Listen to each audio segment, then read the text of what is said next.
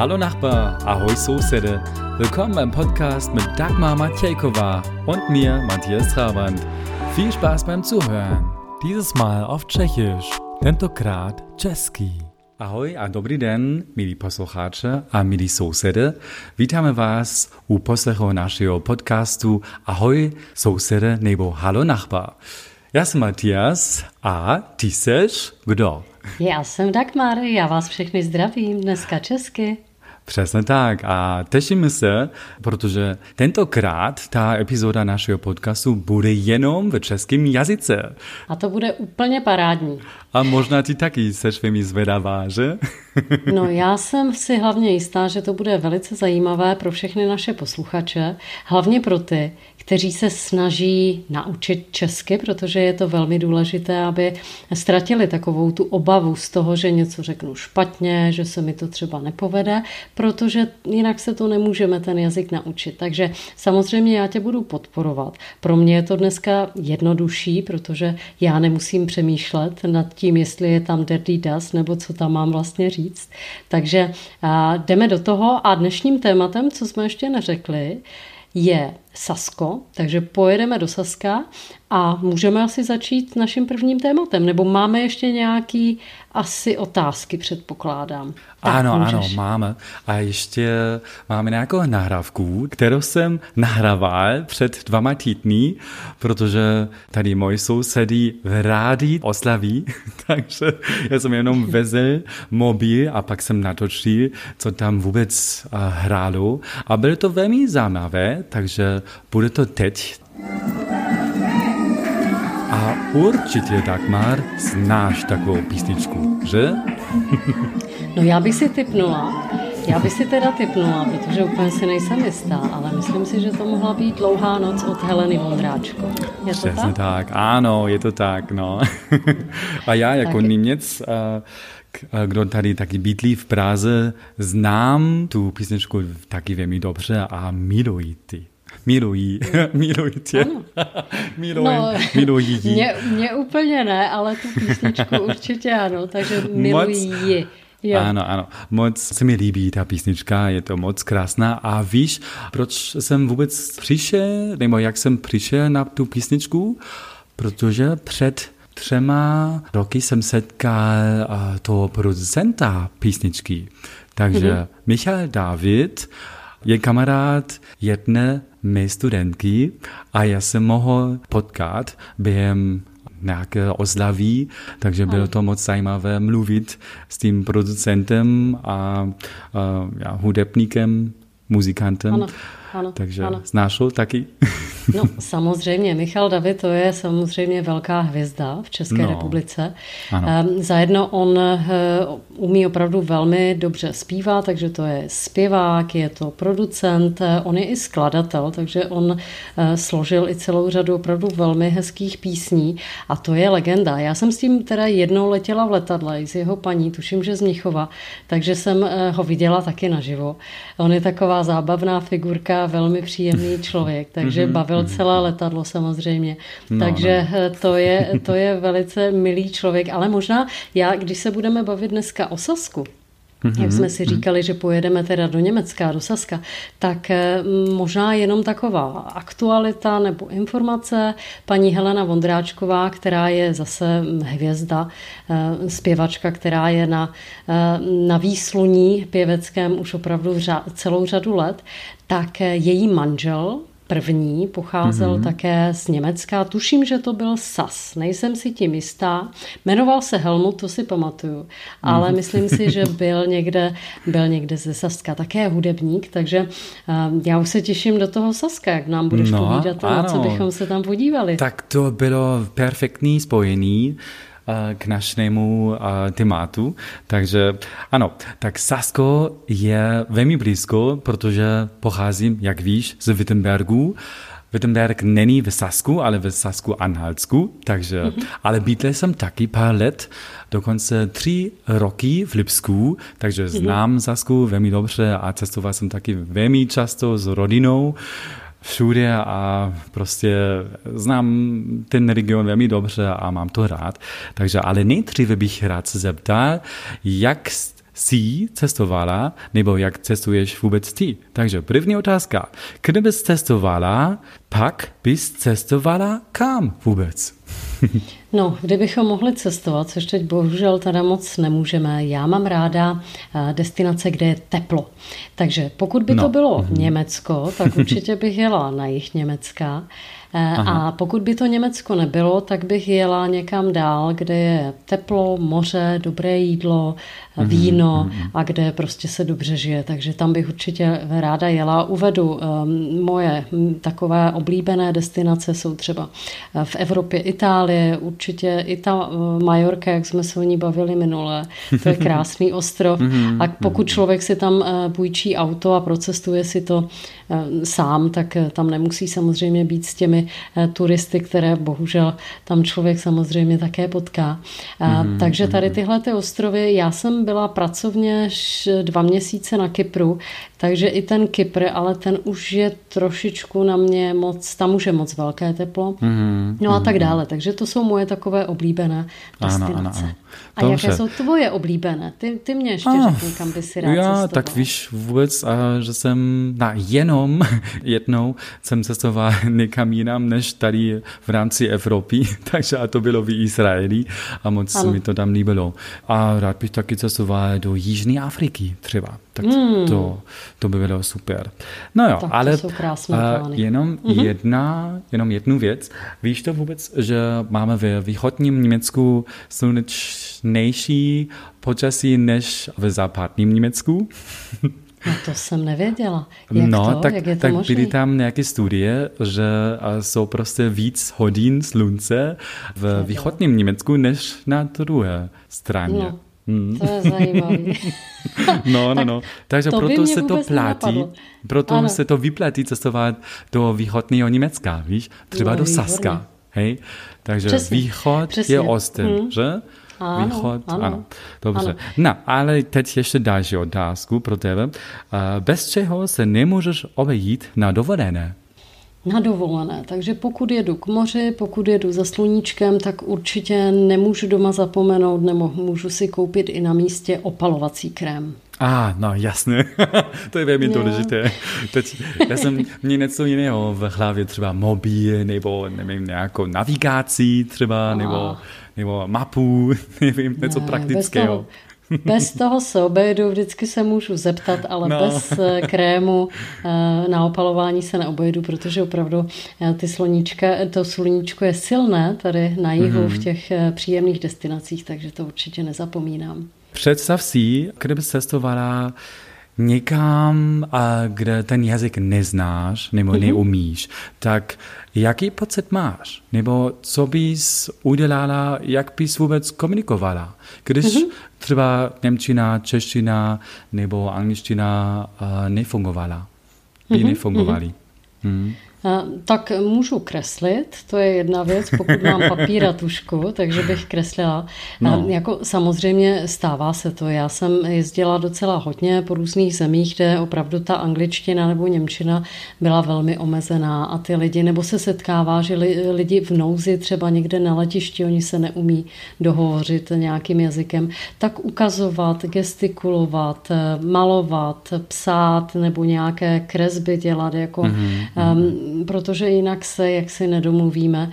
Takže nic jiného mi nezbývá, ale samozřejmě je to, je to náročné, protože podle toho, no. co se děje, že jo, když se něco stane, tak je potřeba už se samozřejmě mm-hmm. doho- dohovořit. Ale ta angličtina většinou funguje, že mm-hmm. pár lidí, nebo většina lidí eh, alespoň nějaké základní slova dokáže pochopit, takže tu angličtinu mm-hmm. bych mhm. použila. Ruce, nohy a kreslit. Jasně, jasně, chápu. No a právě a mám takovou myšlenku v hlavě, co kdybys pak cestovala v skupině, tak nemá to výhodu, kdybys nebyla sama třeba a neumíš prostě, nevím, tak řekneme, dává to smysl cestovat v skupině? Já úplně na skupinovou turistiku nejsem, hmm. protože my se dokážeme většinou všude domluvit sami. Hmm. I ta skupina občas, víš, jak to je, že máš tam hodně lidí a hodně názorů a hodně pocitů hmm. a já hmm. nevím čeho všeho.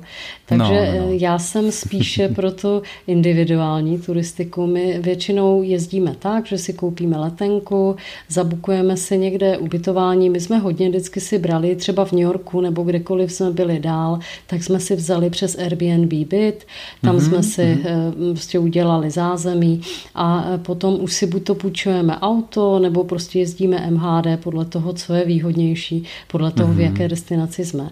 Takže momentálně na to můžeme samozřejmě zapomenout, mm-hmm. protože mhm. ještě jak si ta doba nenazrála, abychom mohli vycestovat, ale no, já ráda cestu individuálně, že jezdíme opravdu tak. jako malá skupinka. Tak to chápu, tak úplně souhlasím, tak já bych to asi taky udělal takhle. Individuálně no. bych si něco uh, ví, nebo zapakoval a pak bych uh, našel nějaký uh, cestu, nějaký přístup, uh, abych všechno dostal.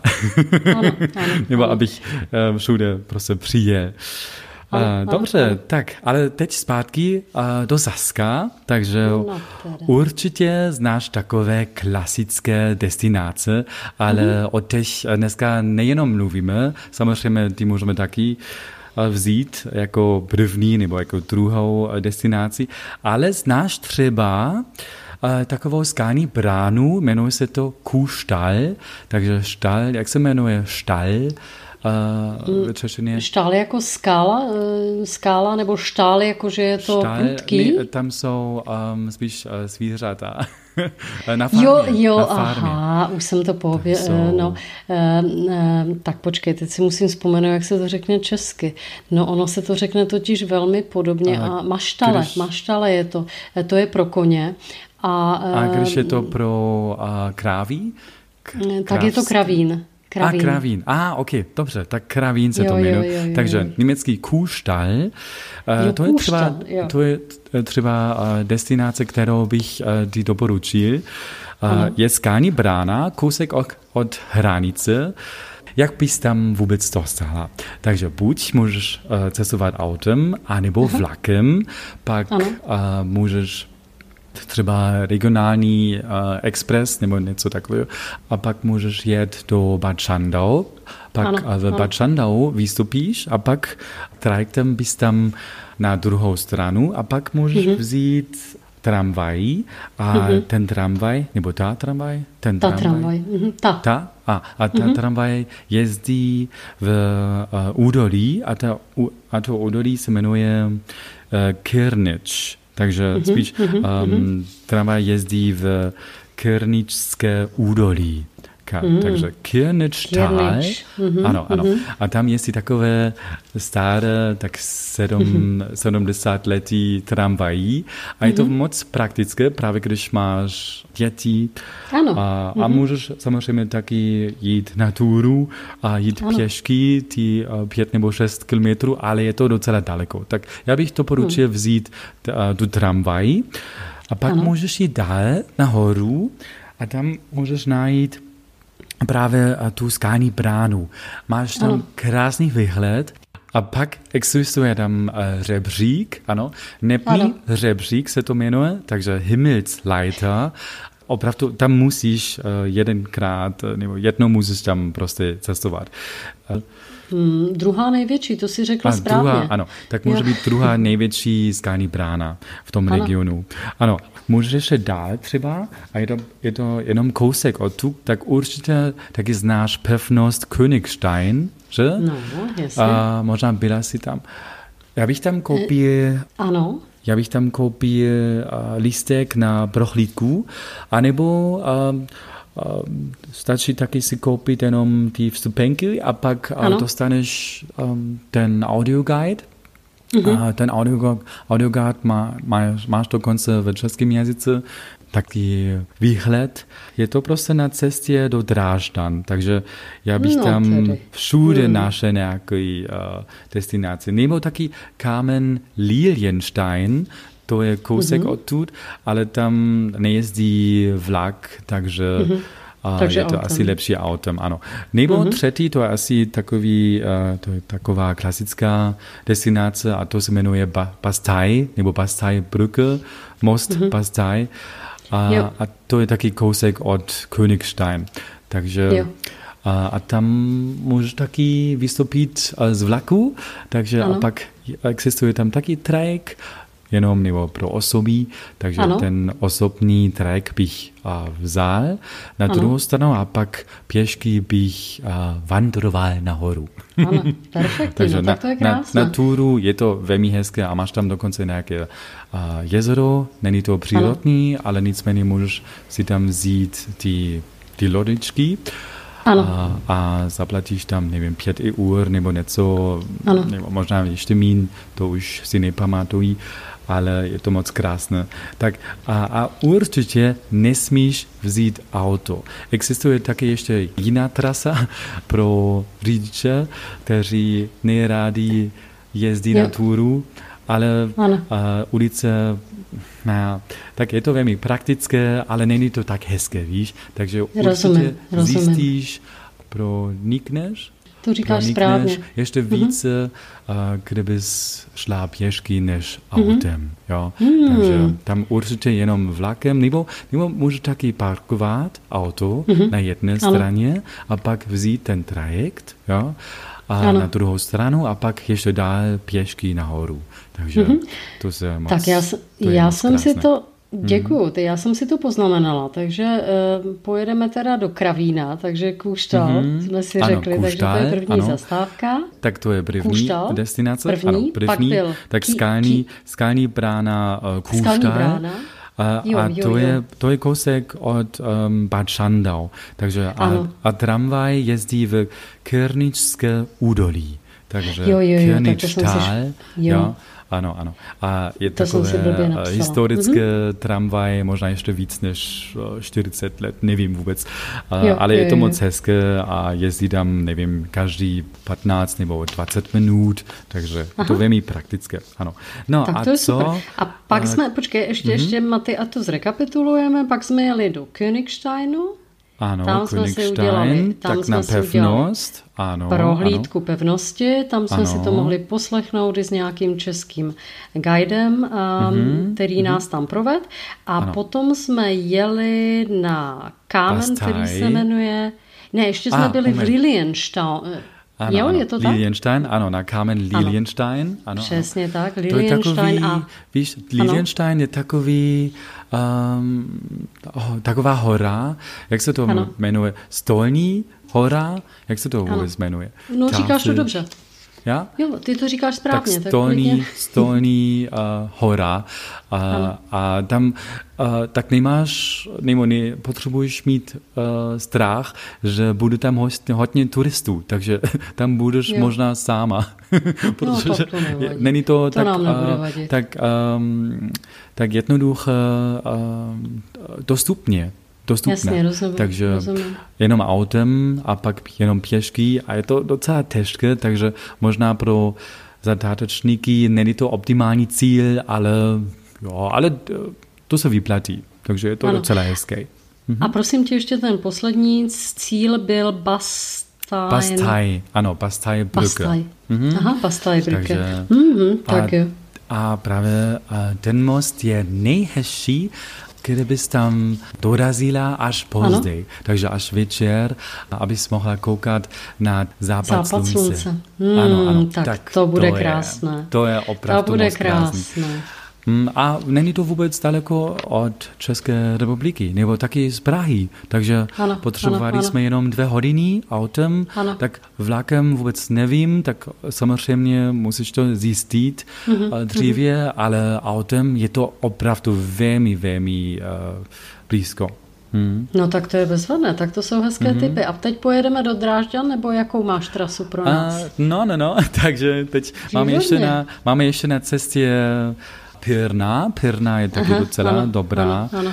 destinace, hezké město. A mají tam dokonce taky nějakou pevnost, ale tak stačí asi dvě hodiny, musím říct. Mhm, mhm, Takže uh, tak na nákup vůbec ne, ale je to spíš menší město a mají tam krásné bary a restaurace, když budou otevřené samozřejmě.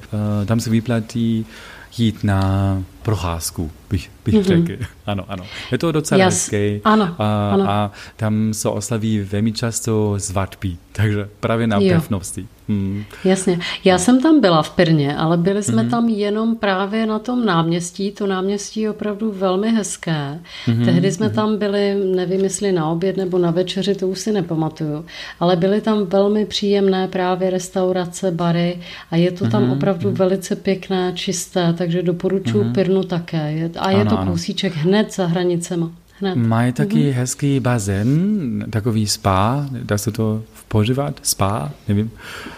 Uh, no, termální, my spa, ter, termální lázně, mi říkáme. A jo, ano, termální, termální lázně, lázně, ano, ano. Uh-huh. A, a vedle toho je muzeum, eh, NDR muzeum, tam jsem byl před rokem s rodinou, bylo to moc zajímavé, uh-huh. když máte rádi trabanty třeba, nebo, nebo další věci, tak je to moc zajímavé, taky pro mě, protože hodně z těch věcí jsme taky měli doma, víš, takže yeah. třeba nějaký starý kávovár, kávovár, dá se to to ano, říct? Kávovar, jo. Kávovar, jo. nebo ty hráčky, víš, dětské hráčky, nebo, nebo uh, různé uh, Fahrzeuge. Um, auta. Auta, auta. Nebo, mm-hmm. nebo ještě víc než auta. Uh, um, motorky třeba, mopedy. Um, dopravní prostředky se to, to a, dopravní, dopravní pros, prostředky. Před, mm-hmm. jak? Prostředky. Přes, dopravní prostředky. Prostředky. Prost? Še? Jak? Ne, pro, to je složité. Pro, řekneš pro, pro. středky, prostředky. A, mhm. Prostředky. Mhm. Výborně, okay, tak dobře. je to tak správně. Kdybych to, uh, kdybych to četl, je to lepší. Bylo by no, to lepší a jednodušší. Ok, ale tě. tak byli jsme tak v Brně a teď bych pokračoval klidně do mm-hmm. Drážďan. Ano. Takže Musím teď říct, že Drážďany nejsou jenom známí na nákup. nebo pro nákup. Jo, Kaufland. Jo. Takže jo. ne, nebo takové věci. Je to, je to opravdu, je to velmi hezké na nákup. Já jsem to taky ano. udělal velmi často. A taky předtím, než uh, si přestěhoval do Čech, nejenom ano, ano. teď v rámci bydlení tady v Praze, ale už předtím. Je to prostě, je to dobré město na nákup, ale kousek od Drážďan je ještě ten hrad Schloss Moritzburg. Takže není to hrad, je to Mati. zámek. Je to zámek jo, jo. Moritzburg. Ano, Maty, a já ještě možná doplním o těch, ať eh, rychle neutečeme o těch Drážďan, protože oh, Drážďany okay. jsou eh, velká ano. destinace, nebo Češi rádi do Drážďan jezdí přesně, jak to říkáš. Mm-hmm. Do toho mhm. Kauflandu, si jdeš z dálnice, seš tam, nakoupíš že je to paráda. Takže to je jedna věc. Druhá věc je, a to bych doporučila všem uh, turistům, kteří do Drážďan pojedou, půjčit si tam kolo. To mm-hmm. jsme udělali a bylo to úplně bezvadné, protože samozřejmě Drážďany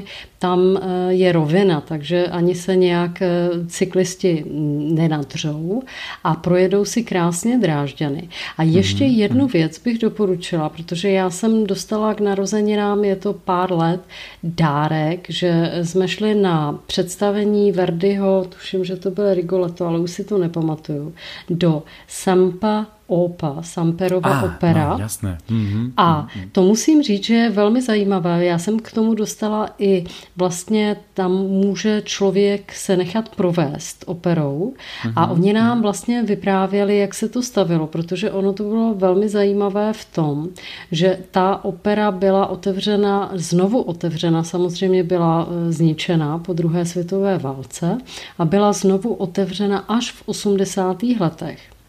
A mm-hmm. tam je velmi zajímavé to, že oni jak to stavili, tak aby ušetřili, tak eh, tam není žádný mramor, Ono to a, vypadá, že je to mhm, mramor, no. ale je to udělaný ze sádry a, a je to jenom nakreslený je tak, takhle. aby to vypadalo, jo, jo, protože jo. Do opery se chodí samozřejmě v noci nebo večer mm-hmm. a ono to není vidět. Takže a, oni to no. udělali tak šalamounsky a chytře. a je to, je to velmi, velmi zajímavé, ale opravdu doporučuji, protože to představení bylo prostě geniální. Mají to tam krásně udělané, ten eh, interiér je moc pěkně udělaný a kdyby nám to neřekli, tak by mě to ani mhm. nenapadlo. Jo, takže no, to bylo jasné. opravdu velmi Aha, zajímavé. Zajímavé. Tak víš vůbec, že jsem nikdy nebyl opeře. Opeře, mhm. takže já to jenom znám uh, zvenku. Takže ano, ano. No a určitě jsi taky byla ve Frauenkirche, že? Ve určitě, je, jo, mhm. jo, jo, je mm. krásně opravená, eh, no. je krásně opravený, je to kostel, to říkám teda správně mm. a je to nádherné, jak opravdu dokázali, protože to město bylo úplně zdecimované, to jako velká část německých měst po druhé světové válce byla zničených a je to, eh, je tam vidět, která no. část no. je ještě původní a která mm, je mhm, nově mhm. udělaná. Mm. Je to velmi citlivě zrekonstruované, opravdu krásné. A Drážany já mám moc ráda, protože je to příjemné město, je vzdušné, je tam hodně zeleně. Je tam mm, opravdu mm, velmi příjemně, takže kdo nebyl, vyplatí se fakt tam zůstat třeba na víkend, projít si to. Na těch eh, kolech je to úplně bombastický, že si to člověk projede, uvidí třeba i okolí a mm, je to velmi příjemné. Doporučuji. No a víš, že jsou, že je v Drašanech dokonce lanovka, tam mají takovou historickou lanovku. Ano. Je to spíš v jižním městě, ale tam bych taky dorazil. Tak to jsem nevěděla. Hmm, mm, tak to mm. jsem nevěděla, to je Tak ty parky jsou taky velmi hezké tam. Hmm. Ano, Já jsem ano, tam ano. bydlel uh, možná tři měsíce jenom ano. v rámci jedného stáží, nebo jed, mm-hmm. jedné stáží. Jeden stáže. Mm-hmm. Ale uh, musím říct, že že Drašany nejsou moje oblíbené město. Okay, okay, no ale, ale máš, rá, máš pravdu, takže v úkolí je to taky velmi hezké. Tak proto bych cestoval do Mordsburgu. ano, ano, tak takže, jsem zvědavá. No, takže a každý z nás uh, určitě zná Popelku, takže ano, proto ano. dává to smysl cestovat do Moritzburg. Je krásný zámek a mají tam všude nějaký popisy v českým jazyce a taky německým a polským jazyce. Ano, ano. jazyce. No ano. a byla jsi vůbec v Moritzburgu nebo ještě ne? No. Bohužel nebyla. Chystala jsem se tam několikrát, ale mm, možná mm. ještě já doplním, eh, protože samozřejmě všichni Češi znají popelku. To mm. je hmm. jasná záležitost, to je naše eh, vánoční pohádka, že se na ní opravdu díváme každý rok. A mm. možná jenom taková zase Němci informace. taky, to víš jo? určitě, jo? že? No, no jasně. jasné, tak, tak když to byla taková česko-německá produkce, ano, nebo NDR ano, a čes 3 SSR, tak je to Přesně tak, SSR. Ano, ano. Takže tak proto to je prostě naše spojení. A, výborně. No eh, samozřejmě, to eh, určitě ano, protože to byla takzvaná koprodukce, dělalo se to tehdy eh, s východními Němci a samozřejmě všichni u nás na to koukají. Dneska ty herci už jsou dospělí, řekla bych, už, už i v důchodovém věku, ale taková zajímavost. Pavel Trávníček, který hrál prince, to byl mm-hmm. ten mhm. Princ, mm-hmm. který si nakonec vzal tu popelku, tak eh, to je moravský herec a vlastně on byl tehdy mladý, krásný, ale měl silný moravský přízvuk. Já, a vlastně, tak to jsem slyšel. A oni ho přemluvili. Eh, no. Ten herec, který ho přemluvil, ho daboval, se jmenoval no. Petr Svojtka, ale on nebyl Aha. tak krásný jako, jako pan pra, Trávníček, takže nehrál toho prince, ale mluvil ho. A zajímavost mm. další je ta, že Pavel Trávníček je dneska jeden jeden z nejlepších dubbingových herců. Jo, On, eh, takhle. Ano, Aha. Takže no. se strašně mm. zlepšil. Mm. Uh, už nemluví moravsky, protože to byla jako katastrofa. On to vždycky mm. vzpomíná, i si z toho samozřejmě dneska dělá legraci, ale mm. to se nedalo prostě natočit v té moravštině, takže ho mluvil teda Petr Svojtka.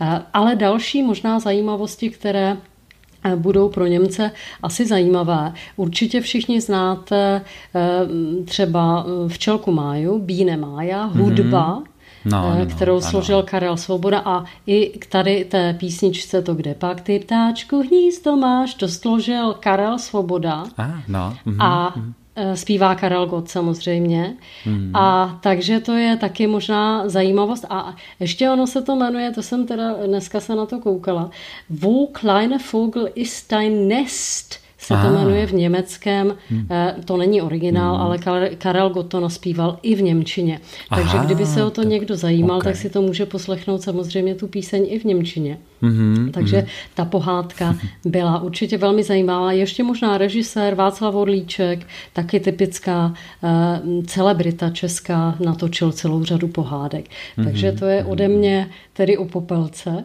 No, Předávám no, tak, slovo dál. Super. Tak víš co, rád bych to taky četl tam v zámku, ale nevím, nebo nejsem si jistý, jestli jsem na to přišel. možná, možná ne, ale to, to bylo už, nevím, možná čtyři eh, nebo pět pět let zpátky, když jsem tam byl, ale bylo ano. to moc hezké a tom, byli jsme tam v parku a mají tam taky takovou hospůdku. No, mm-hmm. no a jinak, ale víš, jaké mám oblíbené město v Sasku? Určitě já to... si typnu, já si typnu a mohl by to být, přemýšlím, začíná to na L? Ano, tam Takže jsem studoval. Lips, Lipsko? Je to Lipsko? ano, ano, ano, ano, přesně ano. tak. Takže teď pokračujeme dál do Lipska. Takže uh-huh. nové Boom Town, nebo boomové město, Německa, takže když ne, nechcete do Berlína, tak určitě vám doporučím si stěhovat do Lipska. Mm, je to mm. tam krásnější, uh, máte tam klidnější život a je to hezčí, takže ano. moje oblíbené město v Německu je opravdu Lipsko. Hmm. Lipsko, to tě taky podpořím, protože taky jsme tam byli na víkend. Hmm. Je krásné, čisté město, opět velmi hezky opravené. Všechny ty fasády jsou úplně perfektně samozřejmě udělané. Celá řada barů, restaurací. Ehm, je tam taková vyhlídková věž, nevím, jak se to jmenuje, to bylo taky bombastický, že jsme vyjeli vlastně někam hmm. na vyhlídku a koukali jsme se na celé Lipsko. Obrovský fotbalový stadion, pokud si na to pamatuju, že zrovna, když jsme mhm, tam byli, mhm. tak se hrála Bundesliga. No, Takže no. Pro, pro muže, kteří mají rádi fotbal, možná taky. Takže je mm. hudební město, je kulturní město. Je zna, je známé kulturní literální, město, bych to řekla. Nebo dá se to říct. Mm-hmm. A, a víš, a, tu věž, a, kterou, a, nebo ta věž, kterou a, si ano. navštívila, mm-hmm. ano, takže ano. víš no, vůbec, a, jakou má formu, je to otevřená kniha, eh, ale kniha? vůbec Němci to, jo, většinou Němců to asi taky neví. No tak neví to ani Češi, eh, takže jak vidíš, takže ani já jsem to nepochopila, ale eh, když tam pojedu znova, tak už to budu vědět. No vidíš, tak to, to mě nenapadlo.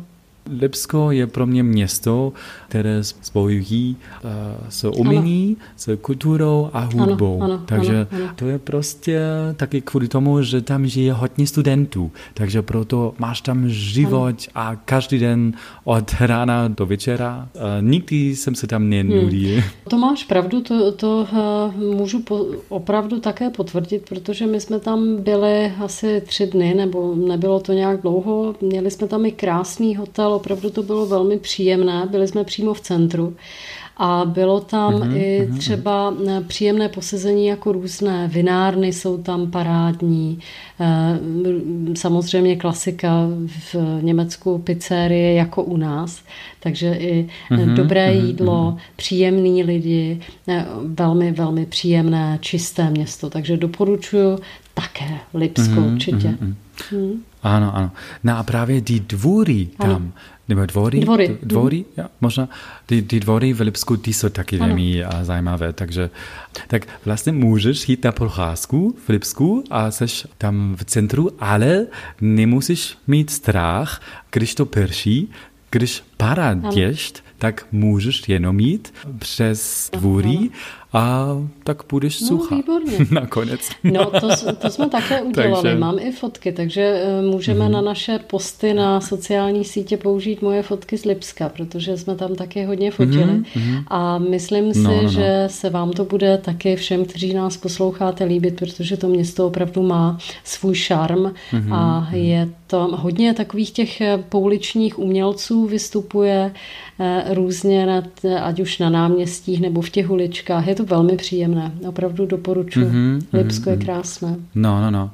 No, vedle toho máš ještě další věci, takže Lipsko je pro mě taky vodní ano. město, víš, protože tam jsou všude ty, ty staré lomy, takže teď už tam, už tam nejsou, nebo většina z těch už nejsou, ale tam se taky velmi dobře plávají, takže Uh, tak třeba Kospudna, Kospudenské mm-hmm. jezero nebo uh, Makliberské jezero, takže mm-hmm. uh, dá se tam jít na vodní lyžování, třeba to jsem dělá velmi mm-hmm. často, nebo vodní rafting třeba v Maklibergu třeba, mm-hmm. takže to je opravdu, to, je to bombastické a taky kvalita vody je super, takže buď na Kospudenské jezero nebo Makliberské jezero taky, nebo nebo jsou tam ještě další, nebo aspoň tři uh, větší jezera tam mm-hmm. jsou, ale um, každé z těch si vyplatí navštěvit.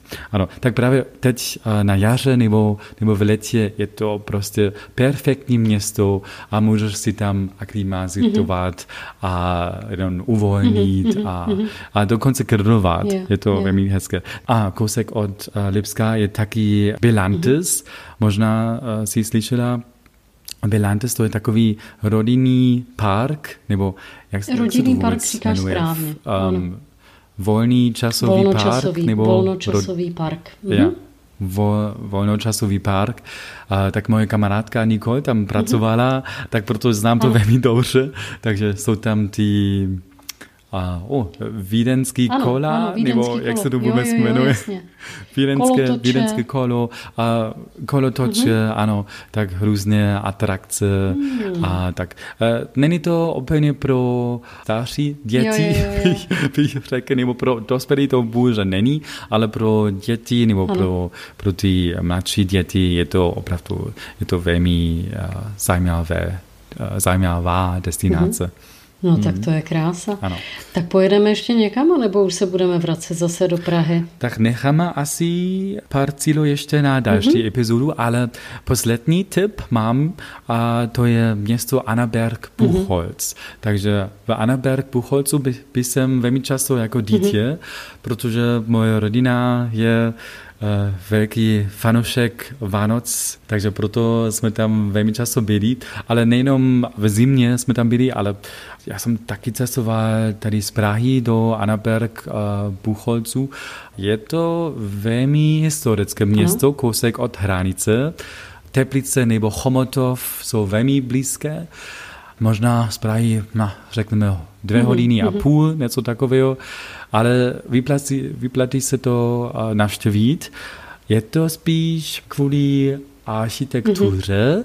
a taky kvůli přírodě. Takže mají tam ten fachwerk, víš, co myslím? Takže um, ty staré historické budovy, mm-hmm. ty jsou tak jak se to, jak se to jmenuje? Ty jsou dřevěné, Roubenky. ale... Roubenky se to jmenuje. Roubenky, ja. Takže a ten styl je robenkový styl nebo robenková? Eh, to jsou hrázděné stavby. Říká se tomu uh, hrázděné ja, stavby. Ano. Mhm. Mm-hmm, mm-hmm.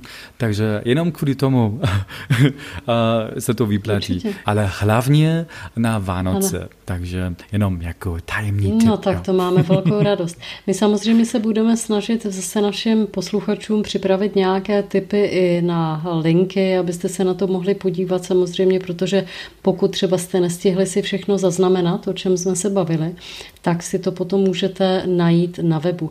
Eh, Maty, a máš nějaký tip pro naše posluchače, kde by mohli najít nějaké zajímavé typy o Sasku, nebo jestli je něco jak kudy z nudy u nás, stránka. Měl by si něco? Mm, já, je tam docela chytrá webová stránka a to se jmenuje zaxen-erkunden.de. Super.